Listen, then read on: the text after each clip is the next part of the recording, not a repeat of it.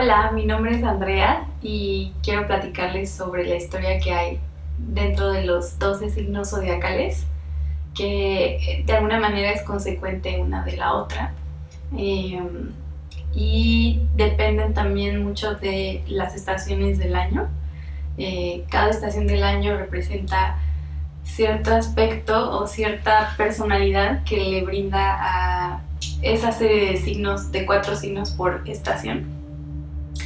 El primer signo que hay en, toda la, la, rueda de los 12 es Aries y comienza con la primavera. La primavera denota la curiosidad y con Aries representa la curiosidad de eh, acción, de, experimentar cosas en lo físico. Aries representa al sujeto. Esto quiere decir eh, como al hombre que comienza a explorar la vida como tal en acciones. entonces se representa con una personalidad bastante eh, accional, de iniciativa, de independencia y eh, a partir del sujeto nace, eh, por obvias razones, pues el objeto. Cuando nace el objeto ya hablamos de Tauro, que es el segundo signo, y como también está dentro de la primavera, en el caso de Tauro es una curiosidad por lo sensorial, una exploración sensorial. Eso es algo que los eh, define muchísimo en, en, la primavera. La primavera representa la, exploración. Entonces en el segundo signo de Tauro lo representa con la exploración sensorial, em, que no se queda solo en, la acción, sino en probar con los sentidos y también con lo material, porque se representa con el objeto en lugar del sujeto. Em, entonces, eh, tenemos que el primero es el sujeto, Aries, el segundo es el objeto, Tauro, y em, después de tener dos, eh, digamos, personajes o dos opciones, nace el tercero que, que representa la duda, ¿es el sujeto o es el objeto? Entonces, eso quiere decir, eh, comienzo a pensar y ahí comienza la comunicación, ahí comienza el poder crear un lenguaje y preguntarse las cosas. Entonces, como también está regido por la primavera, Géminis en el tercer signo, em, representa la exploración más bien intelectual o curiosidad intelectual y eh, ya no me interesa nada más lo que hago o lo que experimento en lo sensorial o material, sino ya utilizo mi mente para explorar distintos temas eh, que pueden ser multifacéticos.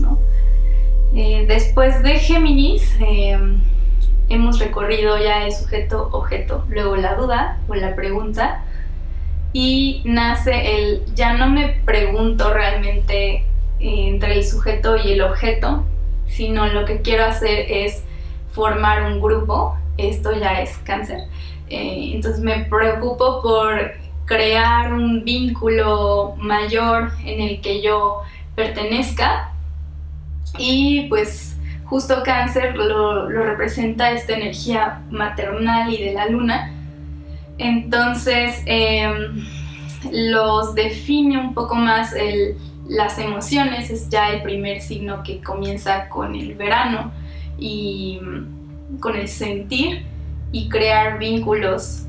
Eh, está representado por el cangrejo porque la parte externa de los cangrejos tiende a ser muy dura, pero por dentro es bastante suave. Em, porque un signo con, en general hablo de los signos solares, el signo cáncer representa el, el que si los demás me, traicionan, entonces no puedo eh, pertenecer y me siento herido, entonces me muestro duro, pero si yo no cargo esos rencor y si yo no eh, me quedo como en esa dureza, en realidad por dentro pues soy muy suave, ¿no? Entonces eh, de ahí parte el pertenecer a algo pertenecer a una familia o crear un clan. Y la consecuencia es Leo que está regido por el sol. Y Leo no se fija en esto de ay, pues eh, tengo que formar un clan, tengo que formar una familia o un grupo donde pertenezca y si no sucede así me siento mal, sino que él ya eh, piensa en brillar simplemente con su esencia eh, porque lo representa el sol, entonces su naturaleza ya no es pertenecer o crear algo, sino él mismo brindar esa luz y ser esa mm, guía incluso. Después de Leo sigue Virgo, que es un signo que en vez de enfocarse en el brillar únicamente solo, me preparo para recibir a la otredad, me preparo para no pensar solo en mí, sino en el beneficio del otro. Entonces Virgo está representado como esa persona que planifica un evento, que planifica todos los detalles, que prepara la casa para una fiesta, por ejemplo. Y de alguna manera eh, Virgo estaba representado por estas personas que se dedicaban a, pues, tanto a sanar como enfermeros, como atender eh, ciertos detalles únicamente, ¿no? o preparar eventos o ser el mejor anfitrión, porque se fija en todos los detalles para que pueda invitar al otro, ¿no? Entonces, el, digamos, la, continuidad sería Leo es el que brilla solo, eh, Virgo es el que prepara la casa, el terreno, para que llegue otra persona y, disfrute, ¿no? Entonces, eh, Virgo está dedicado al, servicio, ¿no? Del otro. Después llega... Em, Libra es la personificación de la autoridad, del equilibrio, de la justicia y ya no solo pienso en el yo, ni solo pienso en el preparar, sino ya pienso en el nosotros, ¿no? En, la, en lo que tú tienes, también yo lo tengo y eso es lo justo, ¿no? Después de Libra sigue Escorpión, en donde ya Escorpión tiene una personalidad muy distinta a la de Libra, eh, porque a partir de la otredad de Libra, eh, se ve a sí mismo Escorpio para llegar a un amor profundo con el otro, con la otredad, eh, tiene que desaparecer el ego. Entonces es un signo que sí tiende como a como a buscar un tanto lo, destructivo, pero para em, renacer. Está identificado como el signo del ave fénix porque tiene que atravesar de alguna manera eh, situaciones difíciles, eh, pero que si se niega a vivirlas y a vivir el dolor, eh, no trasciende, ¿no? Entonces, eh, pues es un signo bastante profundo, muy emocional, es el segundo de agua. Eh, todos los signos de agua representan pues, emociones profundas. Entonces, el camino de la otredad, el camino de la unión con el otro, eh, requiere terminar con el ego, ¿no? Terminar con el yo y desapegarse de los como deseos personales y pensar en eh, más de manera altruista, de manera de, sí, desapegada de, sí mismo, no siendo egoísta.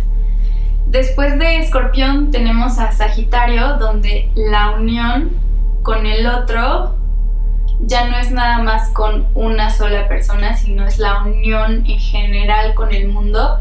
Por eso tiene una tendencia más relajada en realidad la de Sagitario, em, porque está abierto a la unión con el mundo en general. Entonces no se centra solamente en el ego y en el desapegarse a las emociones, sino que ya explora un poco más su capacidad de, unión en general. Este signo está representado por Júpiter, entonces eh, es un signo que busca la expansión, es un signo que busca la exploración de todos los mundos, eh, un signo que representa la conexión no nada más con eh, la humanidad, sino con algo incluso más grande, ¿no? Es muy espiritual. De hecho, lo representa el número 9, entonces es eh, uno de los signos más espirituales y relajado con respecto a Escorpión. Y después de Sagitario tenemos a Capricornio, si no mal recuerdo, que es el signo que ya no le interesa tanto el, eh, la unión con, con, el mundo, sino el llegar a una meta precisa y fija y exacta y llega a esa cima y esa meta de manera desinteresada hacia el mundo, es decir, eh, hace todo lo posible, eh, la cabra, ¿no? el Capricornio, por llegar hasta la, montaña más alta, ¿no? como la cima que tiene en mente, súper fija y súper concentrada, eh, que es un signo que todo lo logra, o sea, todo lo que se propone lo, lo lleva a cabo sin importar lo demás, ¿no? Sin importar eh, la otra edad, todo lo que ya se ha trascendido en otros signos anteriores. Entonces es bastante eh, fuerte y firme Capricornio. Después de Capricornio tenemos a Acuario, que es un signo mucho más eh, libre en el sentido de más desapegado a una meta fija, sino como que tiene importancia más amplia el que la humanidad tenga cierto bienestar, el, altruismo. Entonces ya no me importa realmente, es como veo a la cabra que está llegando a la montaña y Acuario es como, ah, no me importa, yo voy incluso hacia el otro lado, ¿no? Es como yo voy contra la, la corriente de lo que todo el mundo va e incluso no me importa si no llego a tal meta, porque a mí lo que me importa es no seguir las reglas comunes y no solo pensar en una meta fija, sino pensar ya más en lo social, en, lo, en cómo puede afectar lo que hago eh, en, la humanidad. Y bueno, ya el último signo sería Pisces, que es el desapego por completo del yo, del ego y, y de todo en la vida. es un signo que queda un tanto incomprendido por lo mismo, porque mm, tiene esta trascendencia de muchos temas, porque ya pasó por, digamos, todos los otros signos que, están más enfocados en un cierto em, aspecto, ¿no? Em, y Pisces es un signo igual de agua, bastante, bastante profundo que necesita espacios armoniosos porque es como esa persona que, puede sentir vibras o esa persona que, tiene la capacidad de, sensibilidad que no muchas tienen. Es un signo regido por Neptuno, entonces es muy onírico, ¿no? Entonces, pues la energía Pisces es muy de ensoñación, muy de fuera de la realidad, por lo mismo, porque ya pasó por tantos apegos en cada signo que ya están trascendidos de alguna manera. Pues ya he recorrido los 12 signos, entonces eh, esa es la historia que está, digamos, entrelazada en cada uno. En lo personal, a mí me ha ayudado muchísimo para entender eh, la naturaleza de cada uno e incluso para ubicarlos en el tiempo, ¿no? Mm, en las fechas porque eh, me parece que uno es consecuente del otro y tiene más lógica verlos así. Eh, esta noción de, cierta historia que hay entre los dos signos la, signos la aprendí en una clase de astrología que la da Ulises Charles, igual lo pueden seguir ahí en Instagram, en Facebook, em, y también en Me leyó mi carta astral. Entonces, eh, fue la primera vez que escuché este tipo de cuento donde había una relación entre cada signo y me parece muy muy interesante. Eh, igual les pongo algunas bibliografías, el contacto para hacer su carta astral y, y, bueno, pues en otro video voy a explicarles más a detalle lo de las estaciones por cada cuatro signos que tiene también mucho que ver con esta historia que acabo de compartirles. Pues muchas gracias.